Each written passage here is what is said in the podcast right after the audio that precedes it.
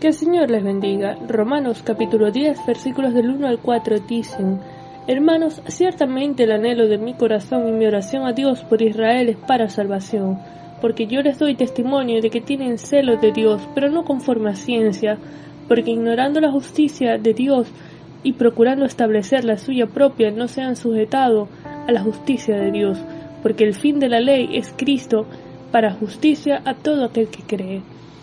El anhelo del apóstol Pablo es la conversión de su nación. A pesar de que los judíos le habían perseguido sin misericordia, Pablo deseaba que ellos se convirtieran al Evangelio. No estaba contento con que ellos tropezaran en la piedra de tropiezo que es Cristo, y su deseo se convirtió en acción. Oraba a Dios por ellos, para que pudiesen alcanzar salvación por la fe en Jesús. Lo que nos lleva a reflexionar, ¿cómo mostramos el amor por los perdidos? ¿Estamos orando para que nuestra nación proceda al arrepentimiento? El apóstol Pablo reconoce el celo que tiene el pueblo de Israel por Dios, pero ese celo no está fundamentado en el conocimiento completo de Él, puesto que ignora la justicia de Dios, intentando establecer la suya propia a través de las obras. Y Pablo reconoce tal situación, porque era exactamente su experiencia antes de la conversión. Saulo de Tarso era un notable perseguidor de los cristianos, amparado en la ley, antes de que Jesús le confrontara camino a Damasco. El relato lo encontramos en Hechos 9 del 1 al 20. Ahora bien, la explicación de que el pueblo de Israel tropezará en Cristo se halla en el versículo 4 de este capítulo 10, porque el fin de la ley es Cristo para justicia a todo aquel que cree. La ley sacrificial dada a Moisés y todos los profetas apuntaban a Cristo, a su sacrificio perfecto, el Cordero que se inmoló por amor a nosotros, en su muerte y resurrección somos justificados por la fe.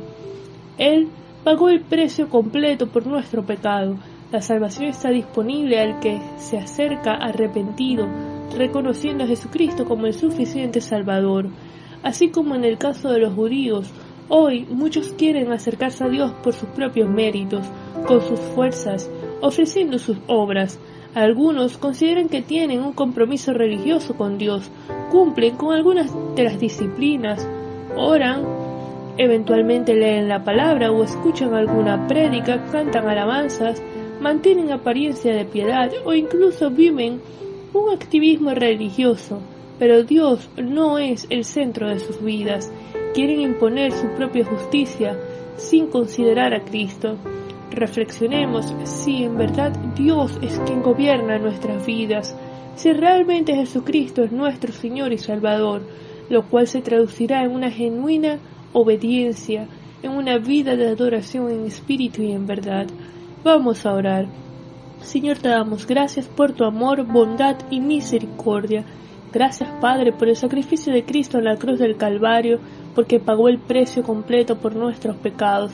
Te pedimos perdón porque te hemos ofendido te damos gracias por la justicia que tenemos en ti, por la fe. Te pedimos que nuestra nación proceda al arrepentimiento y pueda reconocer que solo tú eres el Señor, que Jesucristo es el único y suficiente Salvador. En el nombre de Jesús. Amén.